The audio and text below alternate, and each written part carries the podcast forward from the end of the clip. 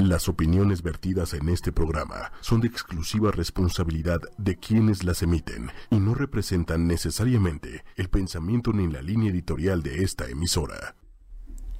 Muy buenos días amigos de ocho y media, bienvenidos a Fusión en Movimiento. Me da mucho gusto saludarlos por aquí, hacía mucho que no nos veíamos, así que bueno, pues vamos a empezar con toda la actitud, con un tema súper, súper interesante que creo que nos va a mover del lugar y nos va a interesar a todos, porque pues es algo por lo que todo el mundo hemos pasado. Así que bueno, quédense en esta hora que va a estar diferente, vamos a llamarlo así, diferente, diferente a lo que hemos platicado y a lo que hemos visto y a lo que puedan escuchar ahí en estos temas de desarrollo. Así que bueno, pues vamos a empezar el día de hoy. Y pues bueno, sin, no sin antes darle los buenos días al licenciado. ¿Cómo está usted, licenciado? Licenciada, muy buenos días. Muy bien, ¿y usted? Muy bien, muchas gracias. Aquí estrenando este aparatos. Así que bueno, si nos vemos como como algo chistoso, bueno, pues tratamos de aguantarnos un poquito la risa, ¿verdad? no, usted tranquila, se, ve bien, licenciada. Sí, ok, ok, bueno, la cosa es la comodidad. La comodidad. Y la comunicación. Y la comunicación, e, eso es lo importante, que nos escuchemos bien y nos entendamos bien. Y que bueno, al final pues vamos a hablar de eso, está muy ligado. Y pues el día de hoy les vamos a platicar, vamos porque pues somos dos aquí, ¿verdad? Vamos a platicar de algo que es bien importante hacer y que nadie nos enseña y que nadie incluso nos platica. Hay que aprender a amar lo que nos conviene. Entonces, de entrada, pues puede sonar como ambiguo, puede sonar como algún tema de interés, pero ahí les va. Muy rudo. ¿Por qué rudo? Pues ya cuando, pones la palabra nos conviene, lo siento rudo. Pero es que nos conviene. Y no estamos hablando de cuestiones materiales. Estamos hablando de conveniencia, conveniencia personal. Y es algo que generalmente no lo vemos fríamente porque estamos acostumbrados a relacionar el amor con el amor pasional. Ese amor que nos hace unirnos con una persona o hasta casarnos.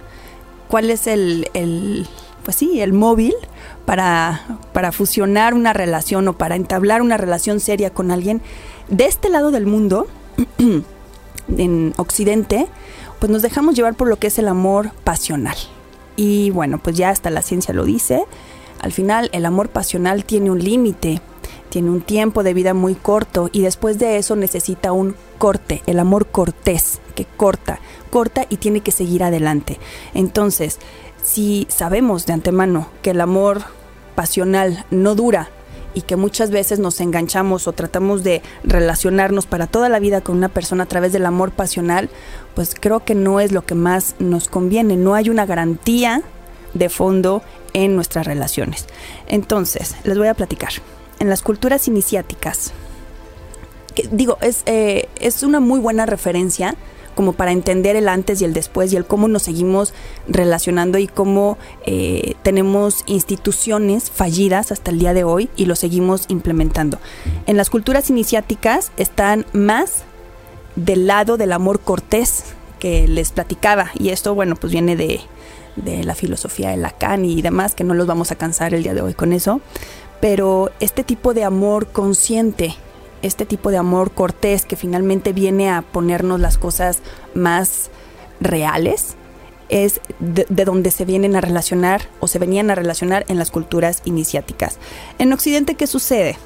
La idea del amor nos parece maravillosa, preciosa y entonces llega Cupido y sientes el flechazo y entonces la química es irresistible y entonces, bueno, ¿qué pasa? Que sientes el amor, ¿no? Te enamoras de alguien. Muy novelesco el asunto pero nos pasa. Sí. Y es el móvil número uno por, la que, por el que las personas o las parejas se unen, se casan y forman familias. ¿Cuál es el problema de todo esto? De entrada, por ejemplo, escuchas a muchos jóvenes de, 15 años promedio, ¿no? Tantito antes, tantito después, niños, en donde es que es el amor de mi vida. Te calmas. Te calmas, por favor y le bajas 35 millones de rayitas. Exacto. Exacto. ¿Por qué? Porque el amor de tu vida es con quien compartes tu vida. Ojo con las palabras, pero bueno. ¿Por qué no funciona, licenciado y gente y radioescuchas y demás? ¿Por qué no funciona? Pues porque obviamente si estamos... Eh, el problema número uno es que no funciona. Si estamos conscientes de que el amor pasional tiene caducidad y tiene una caducidad aparte muy corta, o sea, tiene un tiempo de vida muy corto, creo que no es más de un año eh, lo que dura el amor pasional. Y entonces, ¿qué sucede? Que el amor es ciego. Y entonces para estas culturas iniciáticas dicen o decían, si el amor es ciego, no puedes comprar un producto que no puedes ver. Tiene que pasar un tiempo para que lo puedas ver y entonces comprarlo y entonces entender realmente si es lo que te conviene, si es lo que le va a hacer bien a esa persona y a ti también, no el amor pasional. ¿Por qué? Porque el amor pasional al final está lleno de una descarga, una bomba y una descarga química. Eso es todo. Serotonina, oxitocina, dopamina, endorfinas y demás. Y tienen su tiempo. Y cuando se van todas estas hormonas de la felicidad maravillosas y queda lo que realmente es, que es la persona que tienes enfrente, sin haberla conocido, sin haberla visto realmente como era, entonces viene lo que tenemos como institución en Occidente del matrimonio, una institución fallida y fracasada. Y tan es así que, bueno, las estadísticas no mienten, más de la mitad de los matrimonios fracasan. ¿Por qué? Porque obviamente la estructura y la base y, y todo lo que conlleva un matrimonio está mal. No podemos seguir eh, esperando que el amor pasional dure para toda la vida y es donde estamos apostándole a que resulte una relación. Entonces, ¿qué sucede? Que el amor pasional no nos conviene. No es que no lo tengamos que vivir, vívanlo, hay que vivirlo, lo tenemos que vivir, pero, pero, no para lo que realmente necesitamos. Entonces, el modelo de, de estas culturas iniciáticas, como les comentaba hace un momento, solo se entiende si se entiende iniciáticamente. ¿A qué se referían estas personas? Cásate con quien te conviene amar. ¿A quién te conviene amar?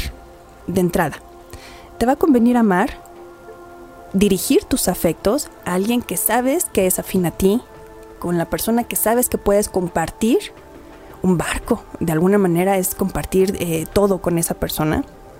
Y con la persona con la que ya después de que te conoces todas tus mañas, decides seguir con esa persona. Después de que pase ese tiempo que les platicaba, que no es más de un año lo que dura el amor pasional, después de ese tiempo, si decides todavía tener esta, este gancho con esa persona, es la persona correcta, es la persona que te va a interesar a pesar del amor pasional.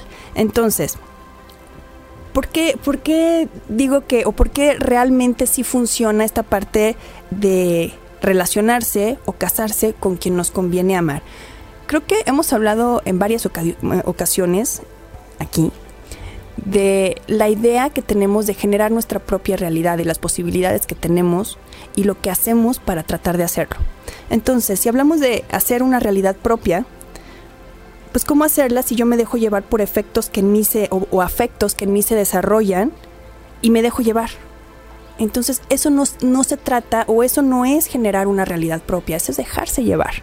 Y entonces estamos echando culpas a los que tenemos enfrente.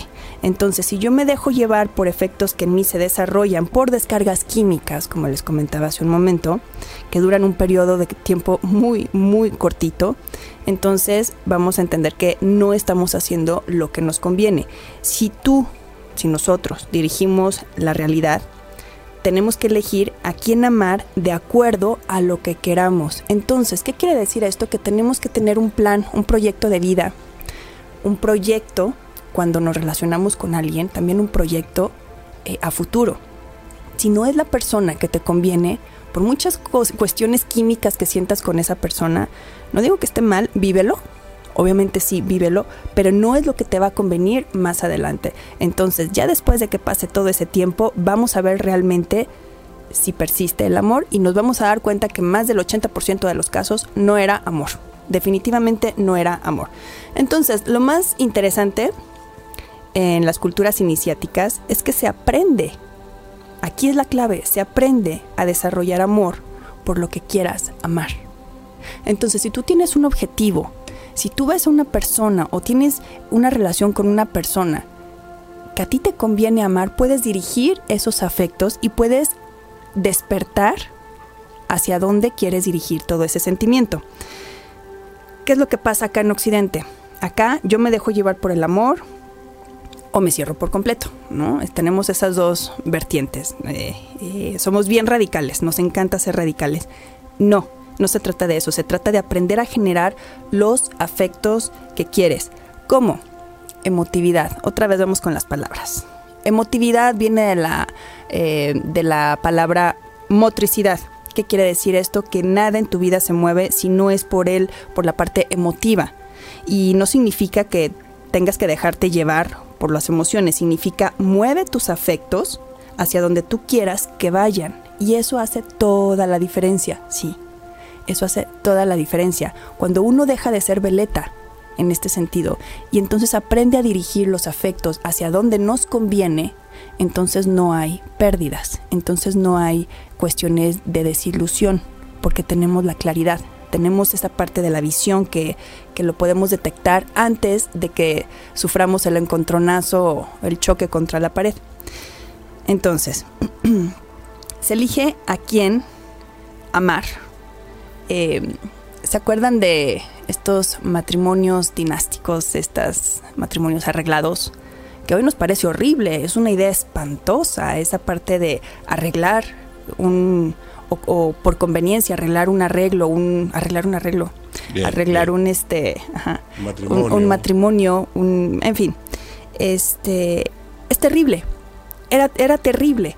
Pero ¿qué sucedía ahí? A lo mejor tenían muchos intereses de por, de por medio, pero no sabían desarrollar el amor. Y aquí estamos hablando de otra cosa completamente diferente, que son los intereses económicos o de familia, de linaje, en fin, había muchos intereses.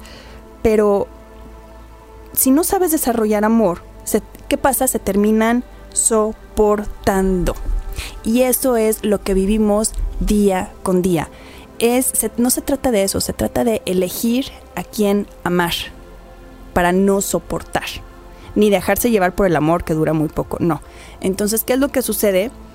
Que cuando uno empieza a despertar esta parte del sentimiento, del afecto por conveniencia, no por dinero, no estamos hablando de cosas materiales y lo dejo súper claro porque se puede, se puede interpretar de mil maneras, pero cuando es una persona que te conviene, la pregunta sería, bueno, ¿y cómo le hago, no? Si esta persona me conviene y tiene todos los eh, aspectos que pudieran ser beneficiosos para mí y no siento esta descarga química del amor pasional, cómo me engancho con esa persona.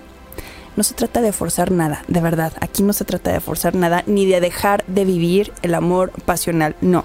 La clave es la decisión de amar. La decisión, ojo, porque el amor también es una decisión. Sí. ¿Cabría aquí la palabra o el poder de la negociación? ¿Con quién? Eh, ¿Con la otra persona? Ajá, no, y contigo mismo. Ah, contigo mismo sí. Contigo mismo sí porque, bueno, es una decisión. Si lo quieres ver como una negociación, está bien, pero en realidad es como una decisión. Porque cuando tú haces un negocio estás esperando algo a cambio. Y hacerlo contigo mismo es muy complicado. Ajá. No puedes ser juez y parte al mismo tiempo. A lo mejor sí puedes, pero va a ser como muy complicado. El punto aquí sería la decisión si tú tienes, si tú tienes bien claro que esa persona que está contigo es la persona adecuada para ti, pero de pronto sientes toda esa bomba química en otros lados y estás esperando sentirla con esa persona y no lo estás sintiendo, ahí es donde uno puede dirigir sus afectos y despertar el amor con esa persona que sí te conviene. ¿Ok? A eso me refiero. ¿Cómo? Decidiendo amarlo. ¿Y, qué sucede cuando decides amar a una persona? Es como cuando decides amar a un hijo. Como que decides amar a un hijo. Ahorita a lo mejor va a ser un shock, ¿no? Como que decides amar a un hijo. La primera vez que te enteras, la primera vez que lo ves. Pues obviamente no tienes un lapso de tiempo de convivencia ni nada. Es una decisión. En el momento es una programación que ya tienes instintiva. Ok. Pero al final es una decisión. Entonces, ¿qué es lo que te hace amar cuando decides amar a una persona. Cuanto más tiempo pasa, generalmente, más se van acercando. De otra manera, lo vemos cuando hay una unión de pareja que era eh, muy pasional al principio, con el tiempo se va separando y terminan que soportándose, tolerándose. Entonces, vuelvo a lo mismo, la decisión conlleva a una acción. Entonces, yo empiezo a actuar y hacer todo lo que se hace cuando amas algo o a alguien y que creen. Cuando tú empiezas a actuar como si realmente amaras algo o alguien, lo terminas amando. Sí o sí, lo terminas amando. Entonces, y eso es otra cosa. ¿De qué hablamos cuando hablamos de amor? Y ahí voy, ahí voy. Pero antes de irme para allá, me voy a ir al chat. ¿Te parece, licenciado? Me parece, porque usted ya me hizo pelotas. no se haga pelotas. Dice Verónica Socorro Rico Vega, dice, buenos días. En mí viví muchos años de indiferencia y hace apenas un año encontré a un buen hombre. Ya hablé con mi esposo y le dije que me gustaría cerrar ciclos de la mejor manera y dice que el concepto de divorcio es separación definitiva, sin tener ya contacto. Me dio mucha ansiedad por pensar en el proceso de divorcio. La otra persona es amoroso conmigo. Me cuesta trabajo concluir el trámite. El trámite. Muy buenos días, Verónica Socorro. Gracias por, por compartirnos lo que, lo que te está sucediendo. Claro que va a ser muy doloroso para ti el, el, cerrar el ciclo con tu actual esposo porque independientemente de que ya no sientas lo necesario para seguir con él, al final es un duelo. Y se tiene que trabajar como si fuera un duelo y, obviamente la decisión que tomas es muy valiente porque terminar una, una relación para iniciar otra, porque es lo que te conviene, necesita uno de mucho valor, mucho valor, cosa que te aplaudo. Pero al final, esta parte de la separación definitiva, no sé si tengas hijos con, con tu actual esposo, pero cuando la, la separación es definitiva, aunque ya no hayan los elementos, aunque tu decisión sea más que segura para seguir adelante, en realidad en tu psique, en tu subconsciente, es una persona que vas a dejar. Es una persona que estás perdiendo, entre comillas, en tu vida. Entonces sí hay que trabajarlo como un duelo, aunque sea para bien. Y qué bueno que tienes el apoyo de esta otra persona. Va a ser difícil. Claro que va a ser difícil, no va a ser un día de campo, por supuesto, pero definitivamente si es una decisión tomada, eh, y más si tienes el apoyo de esta otra persona, eh, eh, requiere de mucha paciencia, ¿sabes? De mucha comprensión porque al final termina un ciclo y tienes que dejar que salga de ti y generalmente tarda aproximadamente un año en terminar el ciclo del duelo cuando hay un, proceso de, de, separación. Aquí a lo mejor lo que te convendría mucho, Vero, es buscar una, una parte de tanatología, que son buenísimos en esa parte de poner las cosas en su lugar, tanto para él como para ti, porque muchas veces como mujeres lo que nos sucede es empezamos a sentir el dolor ajeno. lo estoy haciendo sufrir o a lo mejor es lo que a mí me conviene, pero lo estoy lastimando y eso no me permite a lo mejor seguir adelante de la manera en la que yo quisiera seguir adelante. Este, esa parte te podría ayudar muchísimo y de otra manera, de, de, todas maneras, el proceso hay que tener mucha paciencia, no hay que desesperarse si es una decisión tomada, eh, solamente ten mucha claridad al respecto, mucha claridad y no lo vivas con culpa, porque si lo vives con culpa, entonces sí ya eh, va a empezar a distorsionarse mucho y no vas a ser feliz con tu nueva pareja y no vas a poder soltar bien a tu expareja. Entonces se trata de vivir los procesos sin culpa, a eso venimos definitivamente. Y luego dice Rosa Mari Mora, hola, qué gusto Rosa Mari. Dice, hola Moni, dicen que el amor es como una planta que hay que regarla y a mí me pasa que mis plantas siempre se mueren porque las riego de más. Creo que igual me pasa con mis parejas, no sé, no dar de más, quisiera lograr un equilibrio. Ahorita vamos a platicar eso, Rosa Mari, que, bueno que lo tocas, es un punto súper, súper importante porque a lo mejor a muchos nos puede o les puede caer el, el saco del yo doy y no me pagan como se supone que yo estoy dando, ¿no? Entonces, ¿dónde está ahí el, la recompensa del amor? Y dice Odette Cerrillo, totalmente de acuerdo, uno decide desde su corazón y su conciencia amar un hijo, a amar un hijo. Así es, Odette, muchas gracias. Bueno, pues fíjense, fíjense cómo, cómo esta parte del amor nos crea mucho conflicto, porque en realidad hemos entendido muy mal el concepto de amor y lo hemos aprendido tan mal que lo venimos empleando de manera fatídica para nosotros. De manera no conveniente. Por eso preguntaba hace ratito, ¿de qué hablamos cuando hablamos de amor? Aunque el licenciado esté hecho pelotas ahorita, este, ¿ya se le quitó la confusión o todavía no? Eh, ahí va, ahí va, ahí va, ahí va. Ok, si no, bueno, hacemos pausa, ahí tenemos tiempo. Fíjate, eh, ¿de qué hablamos cuando hablamos de amor? Se trata de cuando yo recibo amor que me das y yo doy el amor. Tú me das, yo doy, tú me das, yo, yo doy. Entonces, este intercambio de amor constante eh, se le llama, a los hebreos le llaman chased, que es el cuarto aspecto del árbol de la vida, bueno, por ponerlo en un, en un concepto de alguna cultura iniciática, ¿no? Porque estábamos hablando de eso. Este amor, este concepto, este concepto de amor que, del, que, del que vamos a hablar ahorita, se supone que es el tipo de amor más elevado que podemos sentir nosotros o que puede sentir la humanidad. ¿Que sería cuál? Porque muchas personas cuando hago esta pregunta cada quien me dice algo diferente, que el amor propio, que la compasión y que el amor hacia los hijos, a la familia. Bueno, eh, la forma más elevada de amor se le llama misericordia. ¿Estamos de acuerdo? ¿Sí o no? Ok. Ok, la misericordia. ¿Qué entendemos por misericordia? Eh, podría caber desde el perdón, no sé. Ok, aquí en el chat también, si nos pueden opinar, si pueden opinar también, porque es importante eh, saber esta parte de qué piensa la gente, qué concepto tienen sobre el amor de misericordia o el amor misericordioso. Lo vemos incluso en casi todas las culturas o los textos sagrados. Vemos esta palabra, el, o el Dios misericordioso, porque finalmente es la forma más elevada de amor que puede sentir alguien o algo. Hablamos de amor y de misericordia y lo tenemos malentendido, decía el licenciado de perdón, de compasión y todo eso. Si nos vamos a la raíz de las palabras encontramos generalmente la razón o las respuestas que estamos buscando. Es un mapa que está tan a la vista de nosotros que por eso está tan oculto y por eso nos hemos engañado tantas veces. El amor o la misericordia quiere, quiere decir lo que es acorde a mi ser, mi ser en concordia, o sea, lo que es acorde a mi ser. Entonces, ¿qué es? Ah, es un espejo. ¿Ok? Entonces, eh, dice Rosa Marimora, misericordia es para mí compasión y paciencia. Eh, Carito Torres, hola Carito, buenos días. Muchas gracias, qué bueno que estás aquí.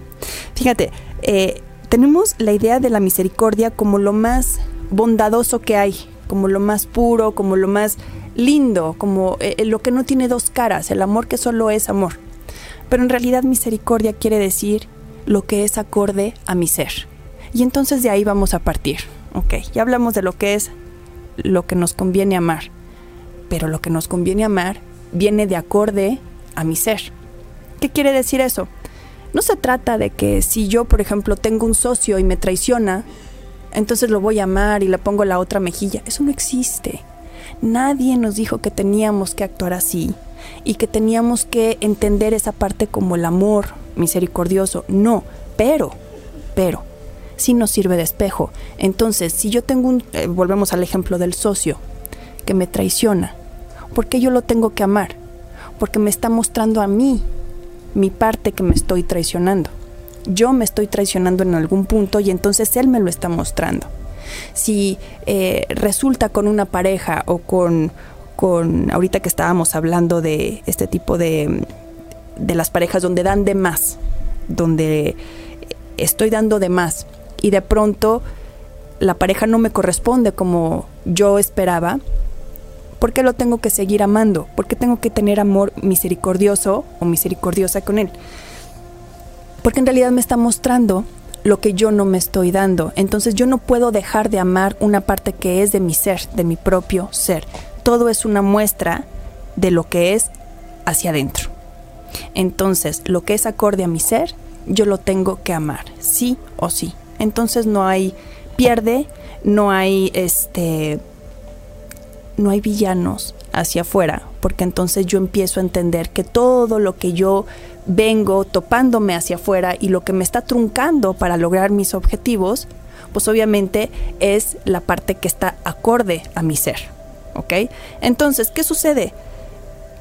Que en realidad tenemos que aprender, aprender a amar nuestros deseos, porque muchas veces tenemos esta parte de el amor, tenemos esta parte de los deseos, pero los tenemos ubicados en diferentes lugares. Pero ¿qué pasa o qué sucede cuando yo amo lo que yo deseo? Entonces ahí literalmente me ilumino. ¿Se acuerdan que habíamos hablado de los dos hemisferios? Que de un lado pienso y del otro lado, eh, no, de un lado hablo y del otro lado me escucho. Bueno, igual acá.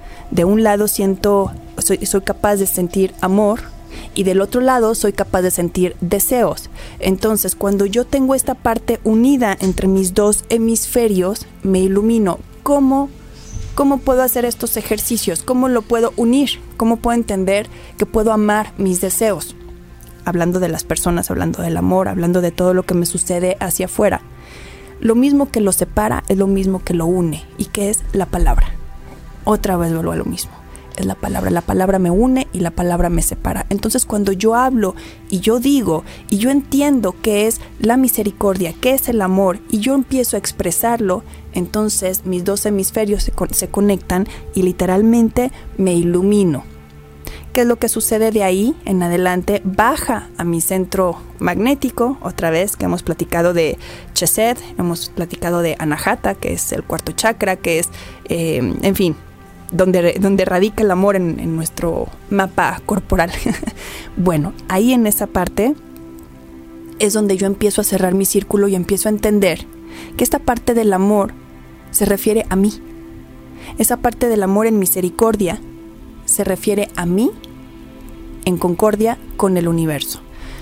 Y hablando del universo, ok, entonces si yo empiezo a iluminar esa parte, empiezo a sentir un amor diferente que se llama ágape.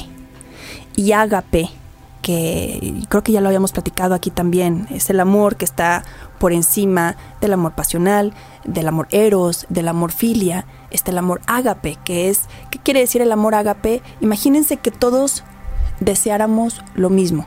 Pues sería maravilloso, ¿no? Que todos pudiéramos tener una misma intención. Pero bueno, no es así. Y entonces el amor ágape, cuando despierto en mí ese amor ágape, el universo me da un regalo, otra vez con la misma etimología de ágape, regalo. Y entonces ese regalo que sucede cuando tengo ese amor ágape, como yo ya estoy iluminado, esa parte de la iluminación es la que vas cargando contigo a donde vas. Y entonces lo que es acorde a tu ser, es lo que se te va manifestando con personas, con situaciones, con proyectos, en fin, todo lo que amas, todo lo que aprendes a amar y a desear en una sola intención es lo que va a ir resultando. Y luego el, universo te manda regalos. Entonces otra vez, ¿no? El regalo. ¿Y qué sucede? Que te va a mandar regalos, ya sea en forma de personas, o en forma de proyectos, o en forma de situaciones, para lograr el cometido que tú tienes o el deseo que tú tienes, incluso a pesar de tu ego, si le gusta o no a tu ego. Y ahí es donde necesito entender la misericordia, lo que está en concordia con mi ser, lo que es hacer, eh, eh, acorde a mi ser. Entonces, ahí es donde entra este, este concepto de el amor, el amor que está por encima de todas las cosas, que no es el amor incondicional. El amor incondicional en realidad no existe. El único amor incondicional sería este que les estoy diciendo, porque yo no me puedo condicionar a mí mismo, aunque lo hago. Pero no, no me podría condicionar a mí mismo porque no existe. Si alguien afuera nos hace el mal o nos hace daño, nos, no sé, algo, algo sucede, es ilógico que nosotros despertemos amor por esa persona o por el prójimo. Lo entendimos mal. Es ser misericordioso. ¿Qué quiere decir eso? Entonces cambia todo el esquema que yo tengo. Es entender que todo lo que me está mostrando esa persona es acorde a lo que yo tengo adentro a mi ser. Es acorde a mi ser. Entonces esa parte sí la voy a amar. No esa persona por hacerme daño, pero sí lo que me está mostrando que va de acuerdo a mi ser.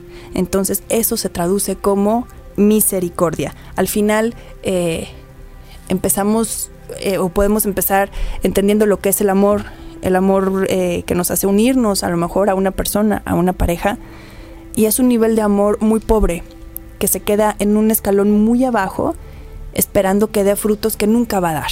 Entonces ese es el, el problema aquí en Occidente que, tenemos, el primer lugar, y por eso pues tenemos el de las parejas que se casan, el 57% de las parejas se divorcian, que es muchísimo, es más de la mitad. Entonces por eso les decía, ¿nos conviene o no nos conviene aprender a amar lo que sí nos conviene? Claro que nos conviene, eh, pero en realidad tendríamos que entender desde dónde podemos entender el amor, desde dónde podemos entender la, la situación que nos sucede. Todo lo que vivimos como amor afuera, todas las desilusiones, las traiciones, porque hay mucha gente que se la vive eh, traicionada, que la traicionan una y otra vez, una y otra vez, sean trabajo, sean parejas, eh, en un montón de lugares. Y lo que nos está mostrando eso es que tiene un traidor adentro. Eso es lo que está mostrando. Y estas otras personas, pues al, al final son espejos. Hay personas que tienen tanta densidad que a lo mejor en un lugar donde todo está bien llegan y algo desacomodan y a lo mejor su intención es muy buena, pero llegan y desacomodan algo y todo empieza a suceder eh, caóticamente. Así como les decía hace un momento, cuando uno despierta ese amor ágape y lleva esa luz para todos lados, ese regalo de alguna manera, entre a donde entres, eh, estés en el lugar en el que estés, esa luz de alguna manera hace que estés en concordia con la misma luz. Y la luz se alimenta de la luz. Y la luz da a luz, literal. Entonces ese es el concepto que tenemos que entender de amar lo que nos conviene. ¿Qué sucede cuando, por otro lado, tenemos o vemos y este, esta parte del idealismo, porque estamos viviendo una época de mucho idealismo, donde sigue tu corazón y el amor de tu vida y, entonces no dejes de vivir esa parte. Tenemos un montón de parejas violentadas, porque terminan en violencia, de personas desilusionadas totalmente del amor, porque no, no conocen lo que es el amor. Pueden tener a lo mejor tres matrimonios en su currículum y no conocen realmente lo que es el amor, lo que es dar, lo que es compartir con una pareja. Entonces, eh, el concepto que les decía hace rato de las culturas iniciáticas, del amor cortés, el amor que corta con el amor pasional y el amor que eh, se dedica a, a conocer realmente cada una de las partes de la otra persona con la que estás viviendo, es la que nos deja ver realmente si podemos tener un compañero o una compañera ideal para nosotros y entonces conocer lo que es realmente el amor de tu vida. El amor de tu vida es con quien compartes tu vida no esa persona que te hace sentir mariposas en la panza, esa persona que a lo mejor te acelera el corazón, eso se llama ansiedad, eso se llama dopamina, eh, eh, tiene muchos nombres químicos.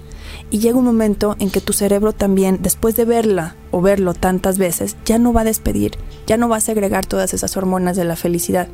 Solamente va a quedar lo que es realmente. Y si no te conviene, entonces realmente pues va a ser la crónica de una muerte anunciada. Entonces, si la clave es la decisión de amar, ¿qué es lo que tenemos que hacer con lo que nos conviene? Actuarlo. Yo sé que suena súper frío y sé que suena que de alguna manera no es el, lo políticamente correcto hablando del amor, ni, ni el concepto de Cupido que tenemos para toda la vida y entonces dos cuerpos se hacen uno y demás, ¿no? Pero realmente si lo podemos ver como un proyecto a largo plazo, con la felicidad eh, de la mano, o sea, no como meta, sino como de la mano, entonces entendemos que ese proyecto sí puede empezar a generar estos afectos. ¿Por qué? Porque al final, ¿qué es lo que nos hace amar a una persona? La convivencia, esa parte del eh, el ser incondicional, el amar sin condiciones, te puedes pelear con esa persona, puedes estar mal, sabes que de alguna manera tienes la seguridad de que se van a arreglar y que va a estar contigo de todas maneras. Bueno, pero eso no quita que seamos seres individuales y que podamos tener estas diferencias. Pero definitivamente no podemos seguirnos dejando llevar por estas uniones de amor pasional, porque a la larga, como les decía, terminan soportándose, porque en realidad no hubo una unión eh, más de fondo. Entonces, claro que se puede, se puede empezar a se puede empezar a amar lo que nos conviene. o sea, lo que usted me está diciendo, licenciado, que básicamente, eh, como en esta región del mundo, nos han, nos han enseñado una expresión de amor bastante novelesca, telenovelera, que, que, de hecho, haciendo como un recuento de ahorita que ha estado usted deshaciendo esos nudos en mi cabezota, ¿no? Cuando te pones a leer cosas de la cultura oriental, de bla, bla, bla, bla, bla, de hecho, eh, pues la mayoría de, dichas parejas de matrimonios armados estaban hasta de acuerdo, ¿no? Porque ya lo traían, o sea, no conocen otro tipo, o sea, ya es que un nivel desde cultural. Claro. Entonces tampoco, eh, o sea, no lo ven como nosotros, de cómo es posible no, es, a ver, le conviene a mi familia, amo a mi familia, me conviene a mí, este, nos conviene a todo el mundo. Entonces, pues a ver, pues vamos a conocernos. Eh, y, hay muchos casos de grandes parejas, ¿no? Sí, el problema es que exactamente, o sea, dejaban el amor en segundo plano. No sabían desarrollar amor.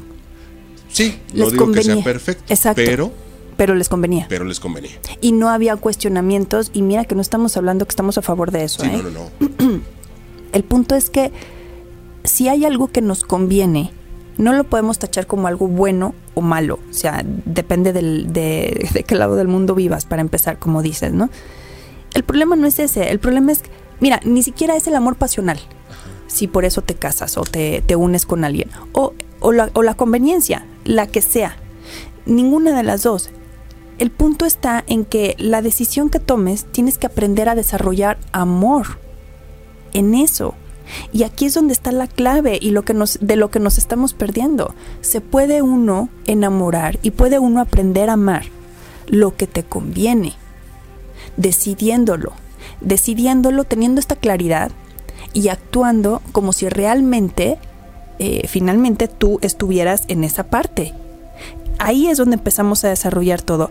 ¿Qué es lo que hacen las, las terapias de pareja cuando después de un tiempo ya empiezan a soportarse y entonces vamos a tratar de darle una continuidad y vamos a tratar de arreglar las cosas. Lo primero que te sugiere es eh, trátalo así trátalo así, haz, actúa. Te empiezan a decir actúa, en otras palabras, no sé cómo, pero bueno, en otras palabras te empiezan a decir actúa. ¿Y qué sucede? A lo mejor no suena muy lindo porque estamos acostumbrados a que nos endulcen el oído totalmente, ¿no? Siempre.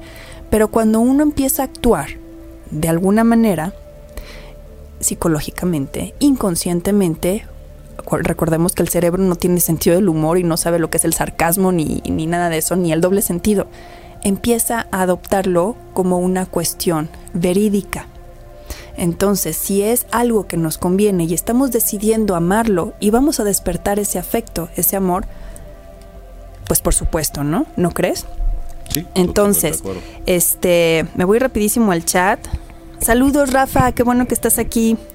Rosamari Mora dice, qué padre es todo lo que dices y cómo lo dices. Ah, muchas gracias, Rosamari, qué linda, te mando un beso.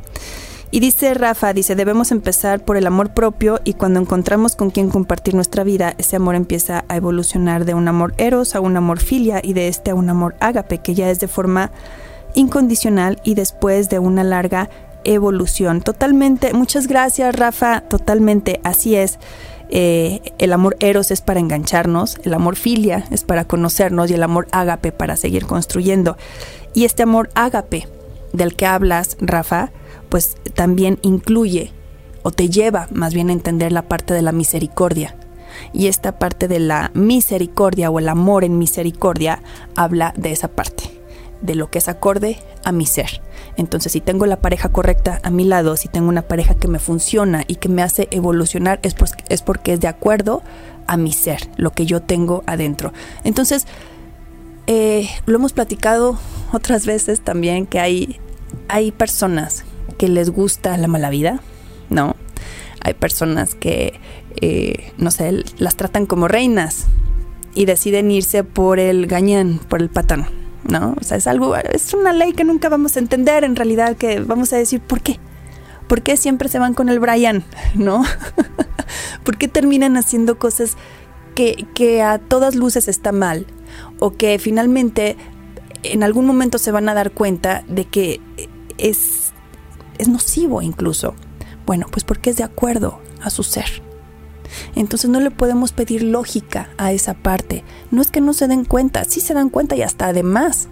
Pero en realidad es lo que les está pidiendo su ser, es lo que va de acuerdo a ellos. Entonces cada vez que veamos una cuestión de estas que nos brinque mucho y que nos haga cuestionarnos de si realmente el amor existe o no, o si realmente la gente le gusta que las traten bien o no. Se trata de eso, de lo que es acorde a tu ser. Una persona que tiene, que entiende lo que es el amor propio, como decía Rafa, o que tiene una sana autoestima, que entiende lo que, que lo que tenga adentro en su ser es, va a ser lo que va a encontrar allá afuera, difícilmente va a aceptar o se va a enredar en una relación tóxica nociva y si lo hace va a salir, va a salir de ahí. Pero hay que entender, hay que entender esa parte del amor. El amor no es lo que nos dijeron, no es lo que nos contaron. La parte del amor incondicional y la misericordia no es poner la otra mejilla y seguir amando al otro a pesar de que nos eh, pisotee. Por supuesto que no. Eso no podría ser. Ni siquiera es natural. Es más, orgánicamente no podemos generar amor hacia un maltrato de esa manera. Lo que sí podemos entender son los ganchos, y ahí es donde entra la parte de mi ser.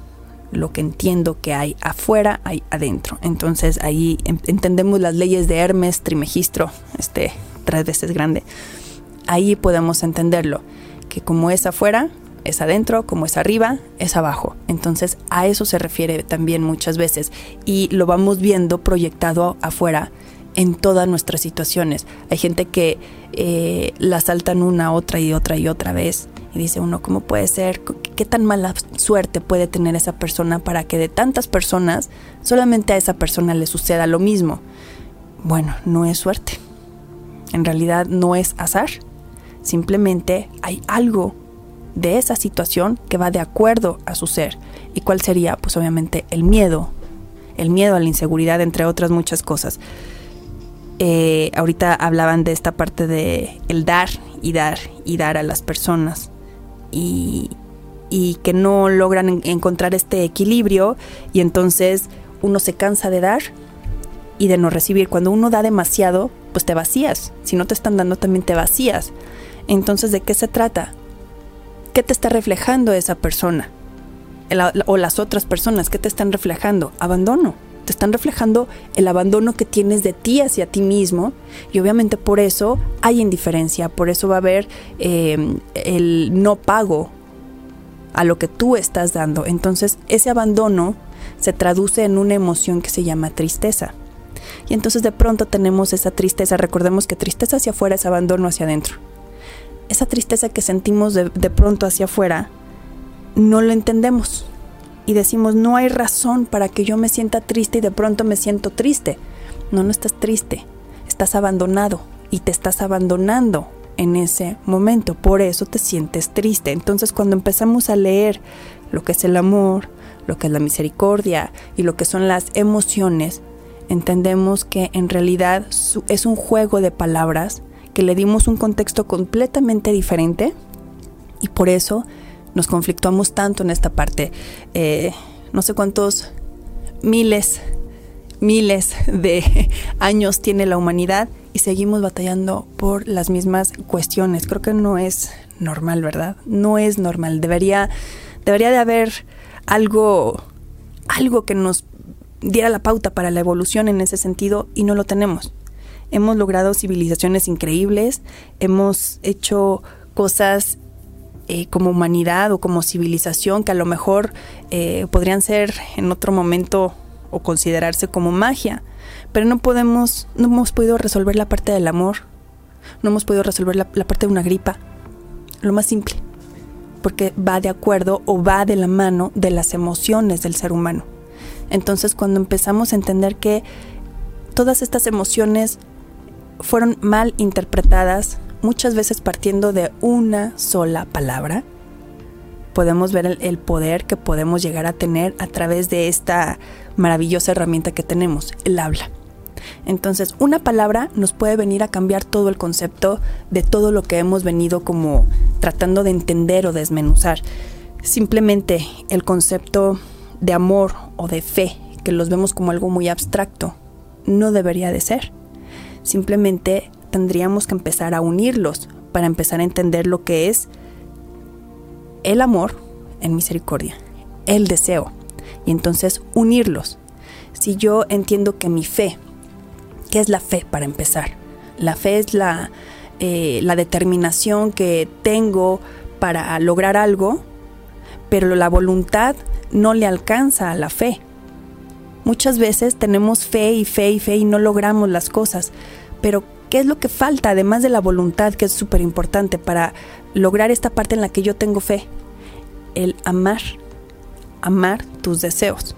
Cuando no respaldamos los deseos con esta parte del amor, el amor en misericordia, no se concretan, no tienen el empuje suficiente para concretarse materialmente.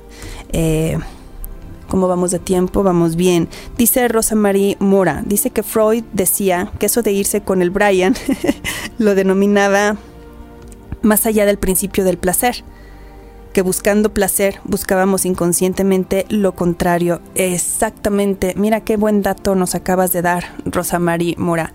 Ponle una estrellita y licenciado, por favor.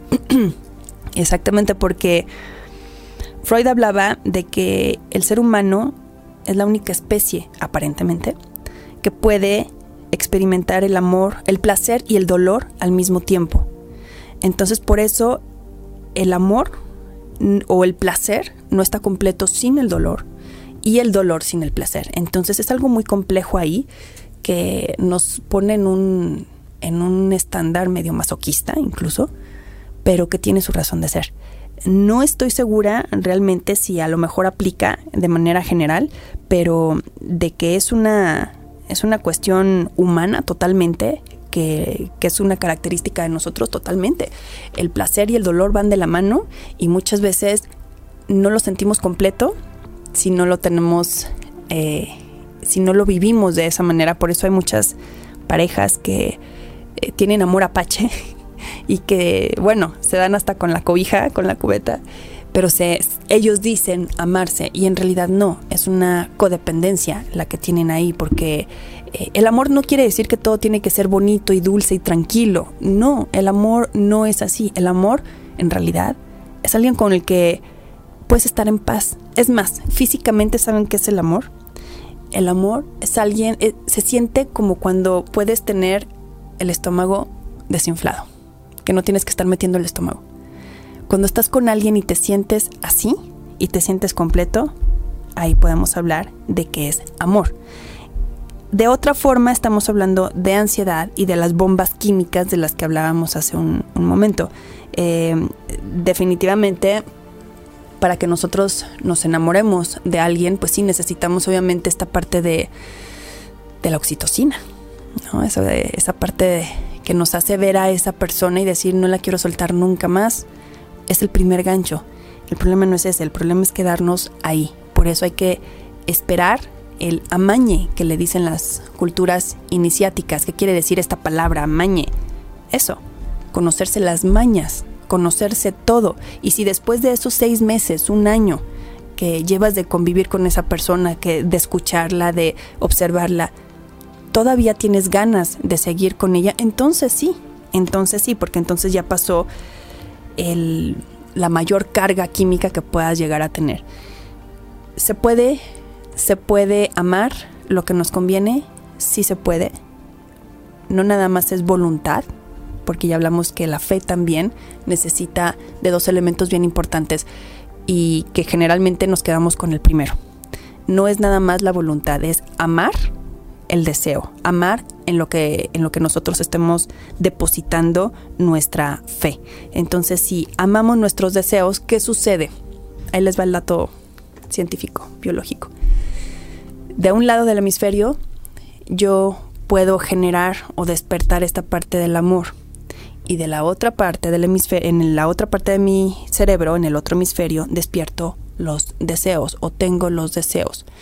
Si yo los despierto o los uno a través de la palabra, otra vez, de la palabra, entonces empiezo a amar mis eh, deseos, empiezo a amar lo que me conviene. ¿Cómo? Con esta iluminación que les decía y entonces te iluminas y el amor ágape y a donde vas llevas esta luz y entonces el universo este, te empieza a mandar regalitos, regalos que vayan de acuerdo a tu ser, o sea, misericordia, entonces empiezo a entender que esa parte sí se puede manejar de dentro hacia afuera, como todo, como siempre, de adentro hacia afuera.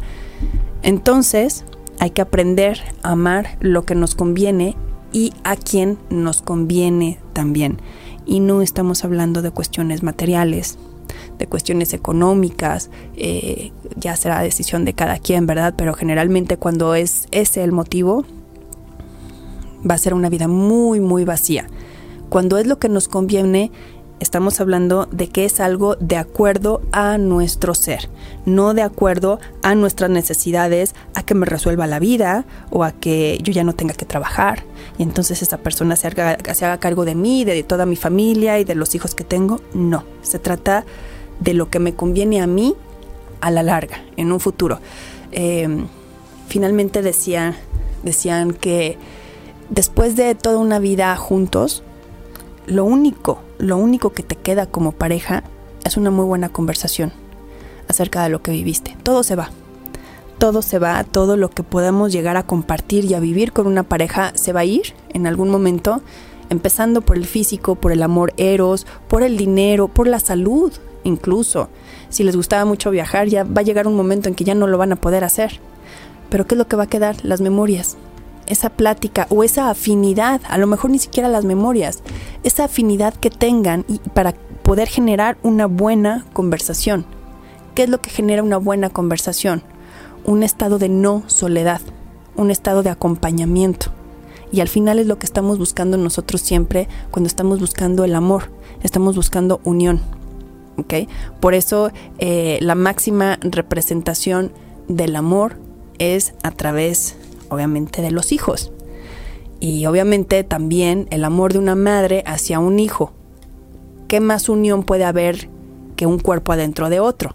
Esa es la máxima eh, representación de unión que puede haber entre los seres humanos. Entonces, eso es lo que estamos tratando de lograr siempre. Cuando nosotros eh, eh, nos enamoramos de alguien, lo primero que queremos hacer es pegarnos con esa persona física, emocional, psíquica, en todos los aspectos, queremos estar cerca o pegarnos a esa persona. Queremos unión. Y eso es lo que nos pasa, eso es lo que nos estamos perdiendo muchas veces por estar siempre tratando de buscar las mariposas en el estómago. Muchas veces la unión física no es suficiente. Tiene que haber un, un escalón más allá. Y entonces es cuando viene esa parte de la unión intelectual, de la unión eh, psíquica, en fin, de un montón de, aspectos que podemos llegar a, a, comprender, de los que tenemos mucho más allá del primer plano que es el amor primitivo, que es el amor físico. Entonces ahí es donde entendemos que sí se puede aprender siempre y cuando no nos dejemos llevar por esa parte. Ahora, no le podemos decir esto a unos niños, como decía el licenciado, de 15 años, ¿verdad? Si le platicamos todo esto a un niño de 15 años, ¿qué nos va a decir? A mí no me importa, a mí me gusta ella, ¿no? y ya, es lo único que me interesa. Y está bien, para eso está esa edad, para que prueben, para que finalmente eh, desarrollen este tipo de amor eros y que lo experimenten para que después no sea suficiente y después la necesidad, la necesidad sea ir más allá, ir hacia lo que nos conviene. Y entonces empezar a entender que si nos vamos a relacionar con alguien o tenemos la idea de un matrimonio a futuro, que no sea uno fallido. Que no quiero decir que sean fracasos, porque al final son lecciones, son experiencias de vida. Pero creo que nadie se casa con la idea de divorciarse. Bueno, habrá dos que tres que sí. habrá dos que tres que sí, que tengan intenciones ahí medio turbulentas. Pero creo que nadie se casa con la idea de romper, porque es algo bien difícil, de verdad. El duelo, la pérdida de una persona es muy difícil, aunque ya no lo quieras, aunque ya hayas decidido que esa persona no era la ideal para ti, suele ser muy complicado. Entonces, si lo podemos implementar esto desde nuestra misericordia, entender que el amor nos puede llevar a la conveniencia, pues claro que hay que aplicarlo. Y hay que entender que también, no porque una persona a lo mejor no te atraiga en un momento y no te haga sentir las mariposas en el estómago, no quiere decir que no te pueda hacer completamente feliz. Y generalmente, ¿saben qué pasa? Que cuando uno se engancha por esa parte del amor eros, que dura poquito, que ya lo dejamos más que claro que dura muy poquito, estas parejas sí terminan a la larga soportándose. Es así. Y cuando es al revés, cuando es elegir a quien amas, no soportas, porque aprendiste cómo activar esos afectos y cómo dirigirlos hacia la persona adecuada para que tengan un plan de vida adecuado. Entonces, lejos de soportarse, con el tiempo se van acercando más, porque tienen más y más cosas que compartir, tienen más y más cosas que darse el uno al otro y que no se acaba. a diferencia del amor eros, no se acaba. Entonces, eh, creo que eh, yo les vengo a decir hoy el otro lado de la moneda, que no se dejen llevar por el amor y vive y, sigue a tu corazón y demás. No, no, haz que tu corazón haga lo que tú quieras y llévalo, de verdad llévalo hacia donde te convenga sí podemos llevarlo hacia donde nos convenga, podemos llevar la mente hacia donde nos convenga, podemos llevar nuestra situación de vida hacia, hacia nuestra propia conveniencia, igual nuestra salud, todos los aspectos de nuestra vida podemos tener el control y podemos llevarlos hacia donde mejor nos conviene para dejar de ser veletas y dejar de ser víctimas de lo que nos sucede en nuestro entorno o en nuestra sociedad o en nuestra idiosincrasia, por decirlo de alguna manera y empezar a entender que podemos generar nuestra propia realidad, no nada más en unos aspectos, no nada más en la cuestión salud o dinero, no, también en la parte del amor. Solamente se trata de entender cómo funciona ese mecanismo y empezar a ver a las personas con misericordia, lo que es acorde a mi ser. Así que pues bueno, pues eso fue el, eh, mira qué tan puntual soy. Eso fue la parte de aprender a amar lo que nos conviene, sí nos conviene. Así que bueno, pues yo les agradezco mucho que nos hayan acompañado el día de hoy.